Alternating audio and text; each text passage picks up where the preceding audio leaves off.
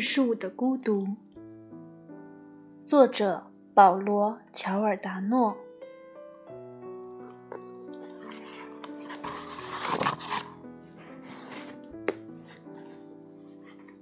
一，爱丽丝·德拉卡罗讨厌滑雪学校，她讨厌在圣诞假期也要一大早七点半就起床。他讨厌在吃早餐时，父亲目不转睛地盯着他，同时一条腿在餐桌下面焦躁地抖个不停，仿佛在催促他说：“快吃。”他讨厌那条会扎他大腿的羊毛连袜裤，讨厌那双让他手指不能动弹的滑雪手套。讨厌那顶勒住他的面颊，同时又用扣卡、扣带卡住他下巴的头盔，也讨厌那双特别急脚，让他走起路来像只大猩猩的滑雪靴。你到底喝不喝牛奶？父亲再一次逼问他。爱丽丝吞下一大口滚烫的牛奶。牛奶先灼烧了他的舌头，接着就是食道和胃。很好，今天让他们看看你是谁。父亲对他说：“我是谁呢？”他想。接着，他被父亲推到门外，绿色的滑雪服把他包裹得活像木乃伊。滑雪服上缀满赞助商的标签和闪着荧光的标识。此时，室外温度只有零下十度，太阳只是一个比四周重重雾霭略微灰暗一点的圆盘。当爱丽丝肩扛滑雪板踏入雪中时，她感到那杯牛奶正在胃里翻腾。他们都是要自己扛滑雪板的，直到有一天滑出名堂，才会有人替你来扛。滑雪板板尖要朝前拿，否则会要人的。滑雪板板尖要朝前拿，否则会要别人的命。父亲对他说。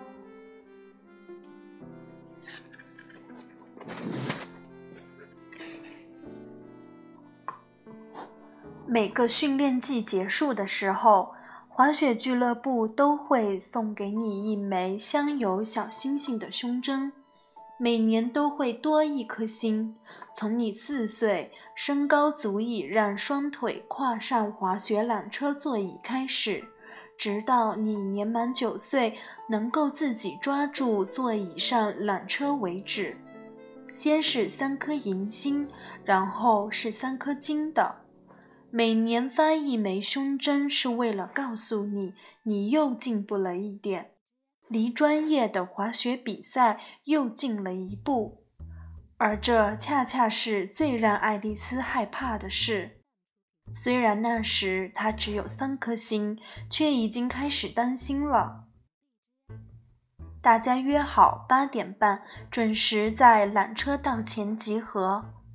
因为那时设备才开始启用，爱丽丝的同学们已经到了，他们围成一圈，所有人都像童子军一样穿着同样的制服，由于困倦和寒冷而木呆呆地站在那里。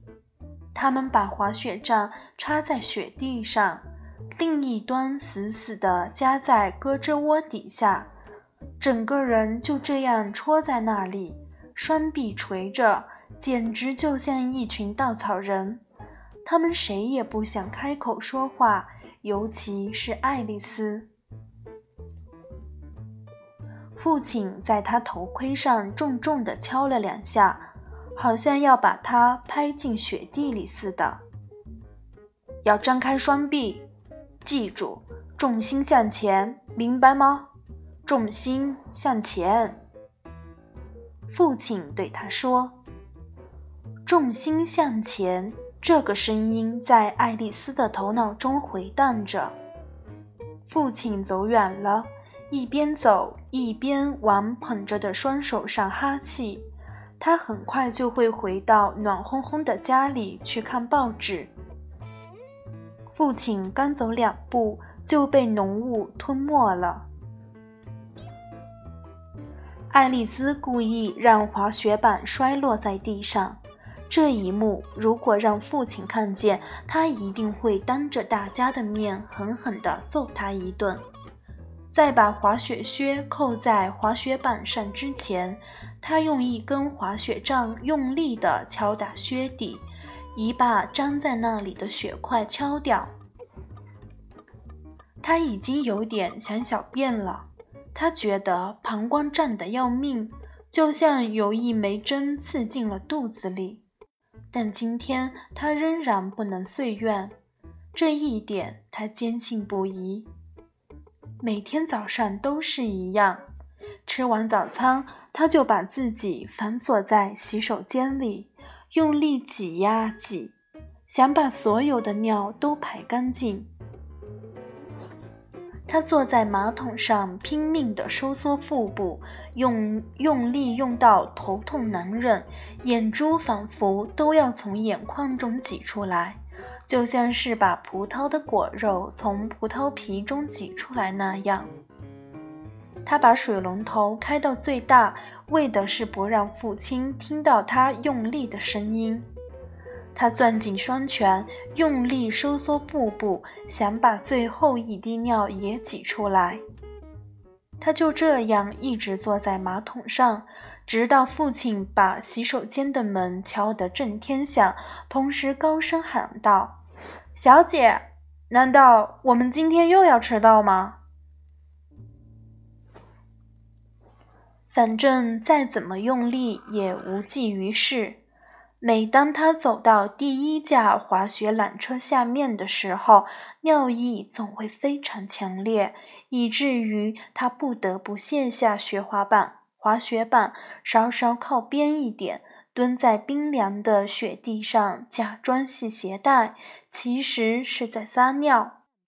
他会在夹紧的双腿边堆起一小堆雪，然后把尿撒在裤子里。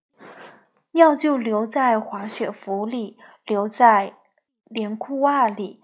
此时此刻，同学们都在注视着他，而艾利克，他的教授，就会像往常一样说：“我们等一下，爱丽丝。”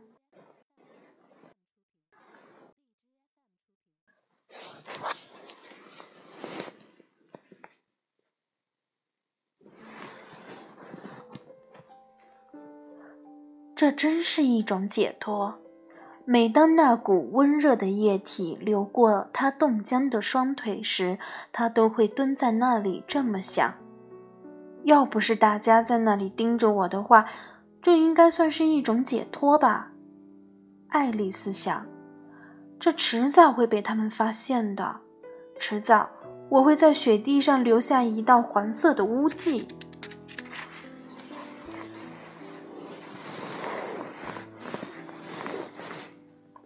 那时候，他们都会取笑我的，他想。一位家长走到艾利克身边，问他今天的雾是不是太浓，不易上山。爱丽丝满怀期待地竖起耳朵，但是艾利克却展示出他那完美的微笑。只是这里有雾，他说，山顶上的太阳可以晒裂石头。勇敢点，大家上山。和爱丽丝同乘一个缆车座椅的是茱莉亚娜，她是爱丽丝爸爸同事的女儿。上山途中，他们没说一句话。两个女孩彼此既不喜欢也不讨厌。此时此刻，他们除了都不想出现在这里以外，就再也没有什么共同点可言了。爱丽丝和朱莉亚娜的耳畔，只有呼啸着掠过弗拉伊特维山顶的风声和吊着他们缆车的钢缆发出的有节奏的金属摩擦声。他们把下巴缩进滑雪服的领子里，用自己呼出的热气来取暖。只是由于天冷的缘故，其实你真的用不着撒尿。爱丽丝反复告诫自己。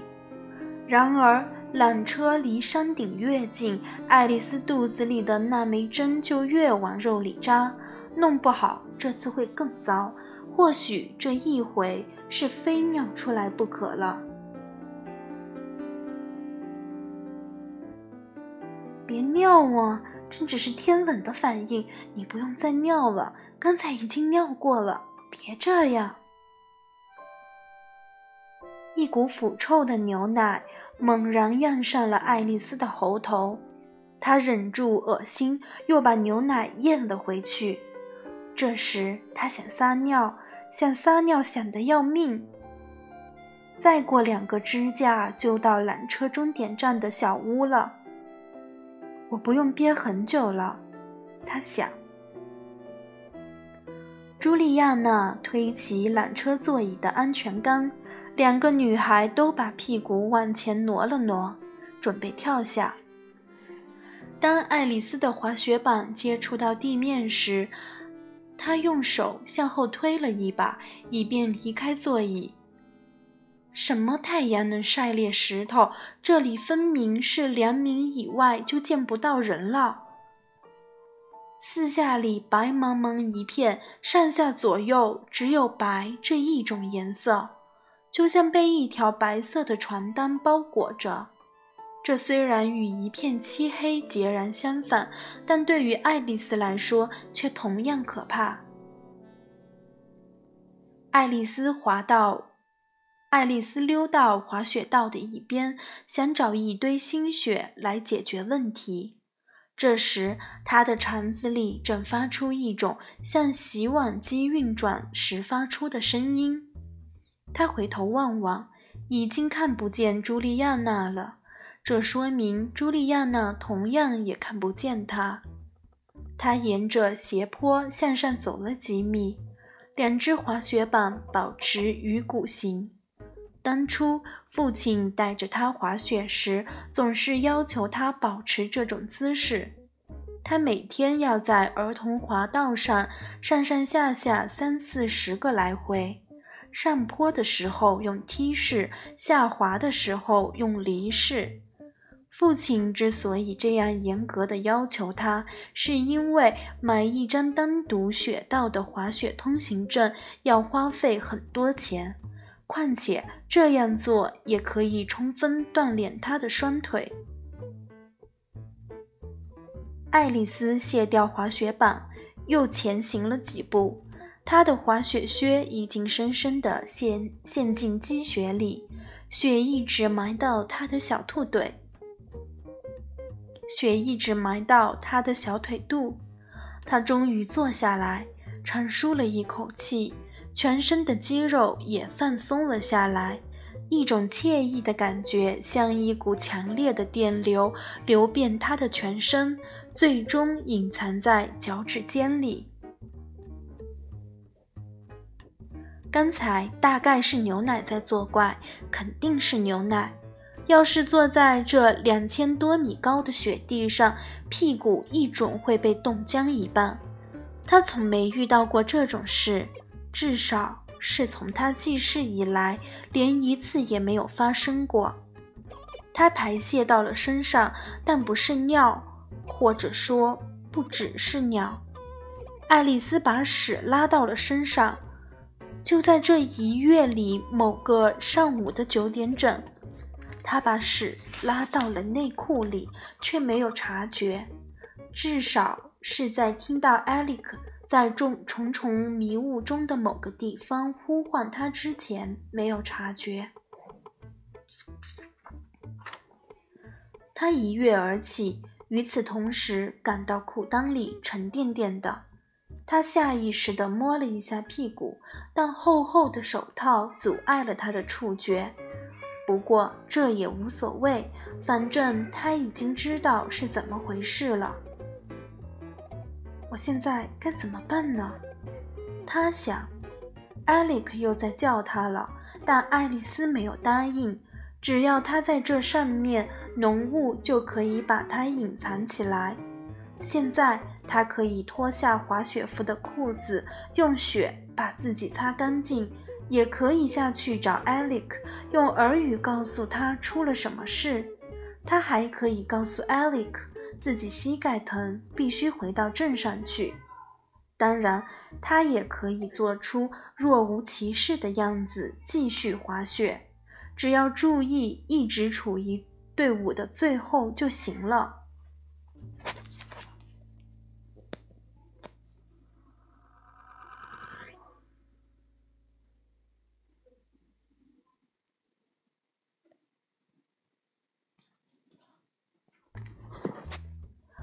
然而。他一动未动地站在原地，小心翼翼地不让任何一块肌肉运动，完全把自己置于浓雾的庇护之中。艾利克第三次喊他的名字，声音更大了。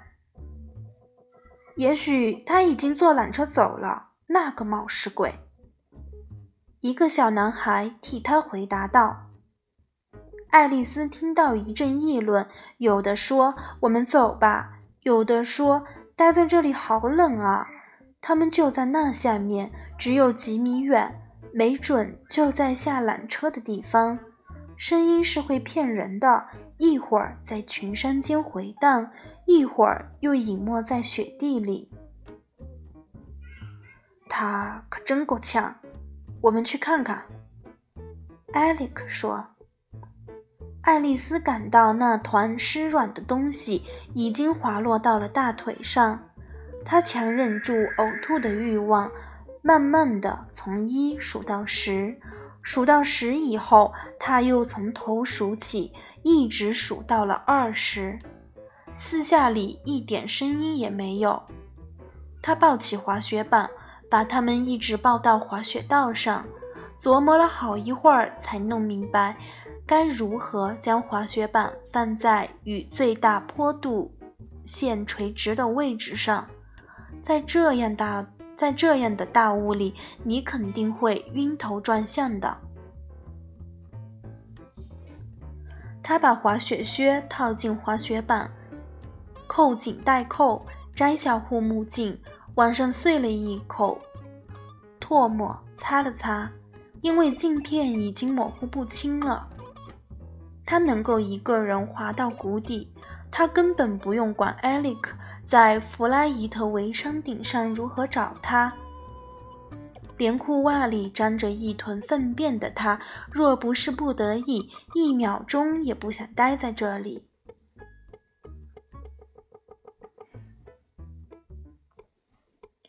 他脑子里想着下滑的路线，他从来没有一个人下去过。一般他们只会坐缆车下去，然而他本人却在这条滑雪道上滑过几十次了。他采用离式动作下滑，开始还比较小心，后来分开的双腿让他渐渐觉得那下面似乎没有那么脏了。就在此前一天，艾利克还在告诉还在告诫他。如果再让我看到你用离式动作转弯，我一准会把你的两个脚踝捆在一起。艾利克并不喜欢他，这一点他敢肯定。在艾利克眼里，他就是个窝囊废。而到头来，事实证明了他的看法。艾利克也不喜欢他的父亲。因为每天上完课，他父亲总会缠着艾利克没完没了的问问题，什么“我们家爱丽丝表现的如何呀？我们进步了没有啊？我们能不能当冠军啊？什么时候能参加比赛啊？”这个那个的喋喋不休。艾利克总是死盯住他父亲肩膀上的某一个点，回答是或不是。要么就会引，要么就会回以一连串的“嗯”。透过沾满水雾的雾透过沾满水雾的护目镜，爱爱丽丝眼前的一切景象都像电视上叠加的画面。她下滑的速度极慢，除了滑雪板板尖以外，什么都分辨不清。只有当脚下出现新雪的时候，他才会意识到是该转弯的时候了。他哼起一支歌来，为的是至少能听到自己的声音。他还时不时地用手套抹一下鼻子下面，擦掉流出来的鼻涕。提高重心，插下滑雪杖，然后转弯，双脚支撑。现在重心向前，明白吗？重心向前，仿佛有人在提醒他。一会儿是 Alec，一会儿又是他的父亲。要是父亲知道了，一定会暴跳如雷，就像只野兽一样。所以他必须编一套谎话，编一个能站得住脚的故事，既不能有破绽，又不能自相矛盾。他做梦也不想把事情的真相告诉父亲。是大雾，对。有了，把一切都归咎于大雾。他正跟着同伴们在大回转雪道上滑行，这时他的滑雪通行证从滑雪服上掉了下来。哦，不行，滑雪通行证没有从任何人身上飞走过，只有白痴才会把它弄丢。那我们就说是围巾吧。他的围巾被风吹走了，于是他返回了一段去捡围巾，但同伴们都没有等他。他叫了他们几百遍，却没人回应，他们都消失在了大雾里，所以他才下去找他们。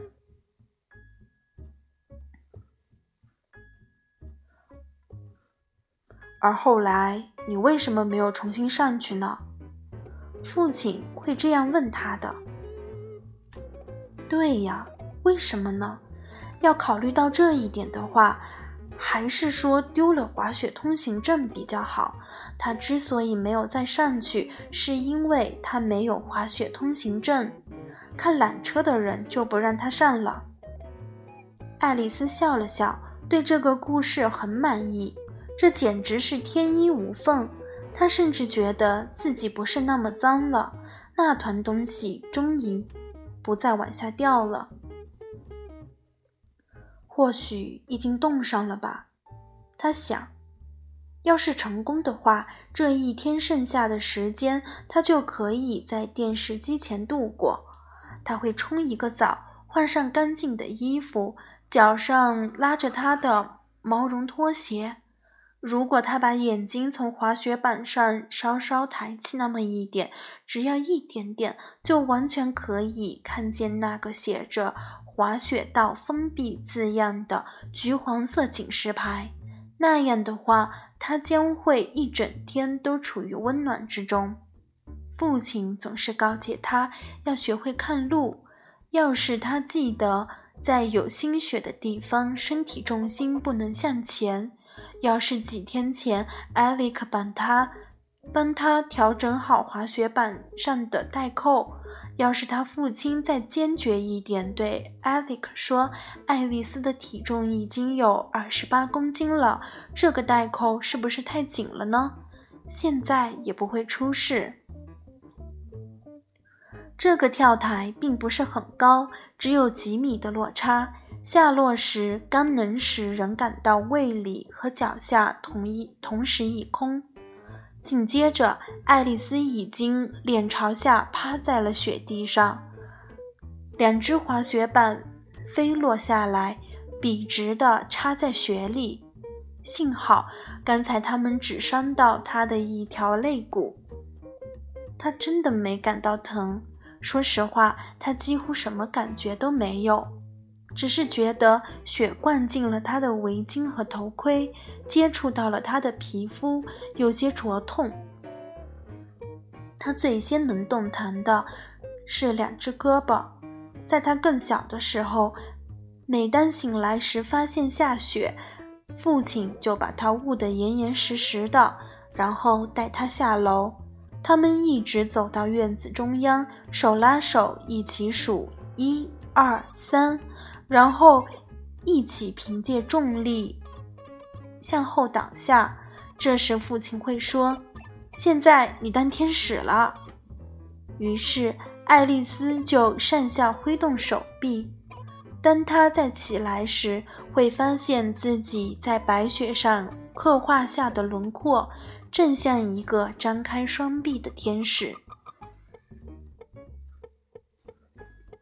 爱丽丝又在雪地上做了回天使，别无他求，只是想证明自己还活着。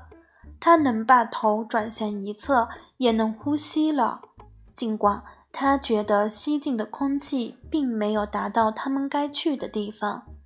他奇怪地感觉到自己无法支配双腿的运动，更奇怪的是，他觉得腿没有了。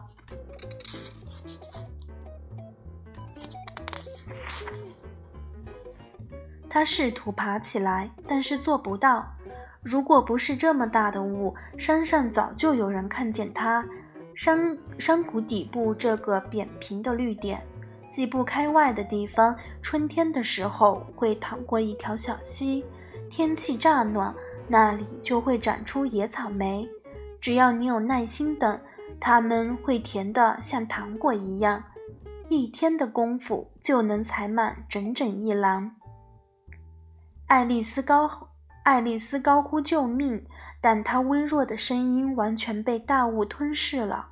她再一次试着爬起来。至少是转个身也行，却一动也不能动。父亲曾经告诉他，被冻死的人在完蛋前的片刻会感觉浑身燥热难忍，想脱掉衣服。因此，所有冻死的人被发现时都只穿着内裤。这下可惨了，他的内裤可是脏的。他连手指也开始失去知觉了。他摘下一只手套，往里面呼热气，然后握紧拳头，伸进去取暖。另一只手也如法炮制。这个滑稽的动作交替地进行了两三遍。父亲经常对他说：“你肢体的末端是会背叛你的，脚趾、手指、鼻子还有耳朵，心脏竭尽全力地为自己保留血液。”而让身体的其余部分冻僵。爱丽丝想象她的手指变成了蓝紫色，接着双臂和双腿也慢慢的变了颜色。他想着心脏的跳动会越来越有力，尽力为自己保留住所有剩余的热量。他会变得非常僵硬。假如有一匹狼路过这里。踩在他的一只胳膊上，那只，那这只胳膊就会轻而易举地被踩断。他们也许正在找我。天晓得这里到底有没有狼？我的手指已经失去知觉了。我要是没喝那杯牛奶就好了。重心向前，他想，不是吧？狼都去冬眠了，艾利克会气死的。那些比赛我才不想参加呢。别说傻话了，你非常清楚，狼是不会冬眠的。他的思绪变得越来越没有逻辑了，而且循环往复。